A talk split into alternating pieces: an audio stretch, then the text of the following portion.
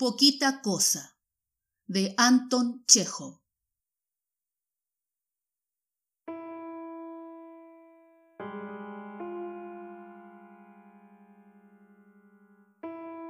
Hace unos días invité a Yulia Vasilievna, la institutriz de mis hijos, a que pasara a mi despacho. Teníamos que ajustar cuentas. Le dije, siéntese, Yulia Vasilievna, arreglemos nuestras cuentas. A usted seguramente le hará falta dinero pero es usted tan ceremoniosa que no lo pedirá por sí misma. A ver, veamos. Nos habíamos puesto de acuerdo en treinta rublos por mes.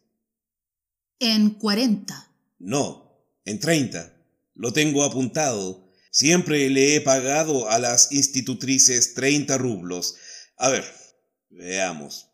Ha estado usted con nosotros dos meses.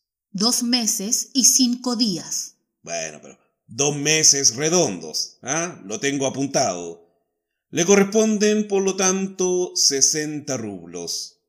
Pero hay que descontarle nueve domingos, pues los domingos usted no le ha dado clase a Colia, solo ha paseado más tres días de fiesta. A Yulia Vasilievna se le encendió el rostro y se puso a tironear el volante de su vestido, pero ni una palabra. Tres días de fiesta. Por consiguiente, descontamos doce rublos. Durante cuatro días Colia estuvo enfermo. ¿ah? y no tuvo clases. Usted se las dio solo a Varia. Hubo tres días que usted anduvo con dolor de muela y mi esposa le permitió descansar después de la comida. Mm, a ver, doce y siete suman diecinueve. Al descontarlos queda un saldo de... Mm, de cuarenta. 41 rublos, ¿no es cierto? El ojo izquierdo de Yulia Vasilievna enrojeció y lo vi empañado de humedad. Su mentón se estremeció, rompió a toser nerviosamente, se sonó la nariz, pero ni una palabra. En víspera de Año Nuevo, Usted rompió una taza de té con platito. Descontamos dos rublos. Claro que la taza vale bastante más. Es una reliquia de la familia, pero... Bueno, que Dios la perdone. Hemos perdido tanto ya. Además, debido a su falta de atención, Colia se subió a un árbol y se desgarró la chaquetita. Le descontamos diez. También por su descuido, la camarera le robó a Varia los botines. Usted es quien debe vigilarlo todo. Usted recibe sueldo. Así que le descontamos cinco más. El 10 de enero Usted tomó prestados diez rublos. No los tomé. Pero si lo tengo apuntado. Bueno, sea así. Está bien. A cuarenta y uno le restamos veintisiete, nos queda un saldo de catorce. Sus dos ojos se llenaron de lágrimas. Sobre la naricita larga y bonita aparecieron gotas de sudor. Pobre muchacha. Eh, solo una vez tomé. Le pedí prestados a su esposa tres rublos. Nunca más lo hice. ¿Qué me dice? y yo que no los tenía apuntados.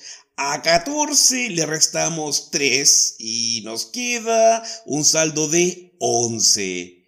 He aquí su dinero, muchacha.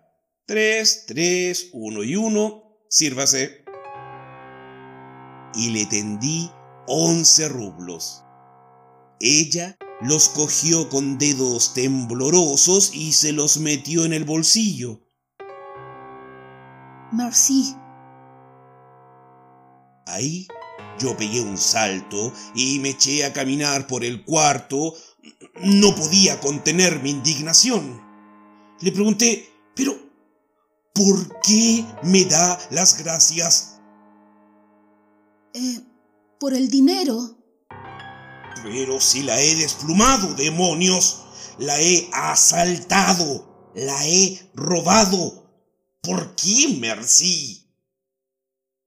En otros sitios ni siquiera me daban. No le daban. Pues no es extraño. Yo he bromeado con usted, le he dado una cruel lección.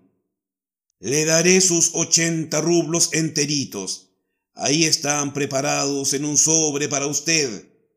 Pero, ¿es que se puede ser tan tímida? ¿Por qué no protesta usted?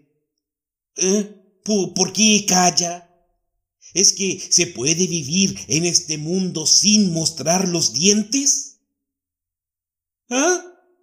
¿Es que acaso se puede ser tan poquita cosa? Ella sonrió débilmente y en su rostro leí se puede. Le pedí disculpas por la cruel lección y le entregué, para su gran asombro, los ochenta rublos. Tímidamente balbuceó su merci y salió. La seguí con la mirada y pensé, qué fácil es en este mundo ser fuerte.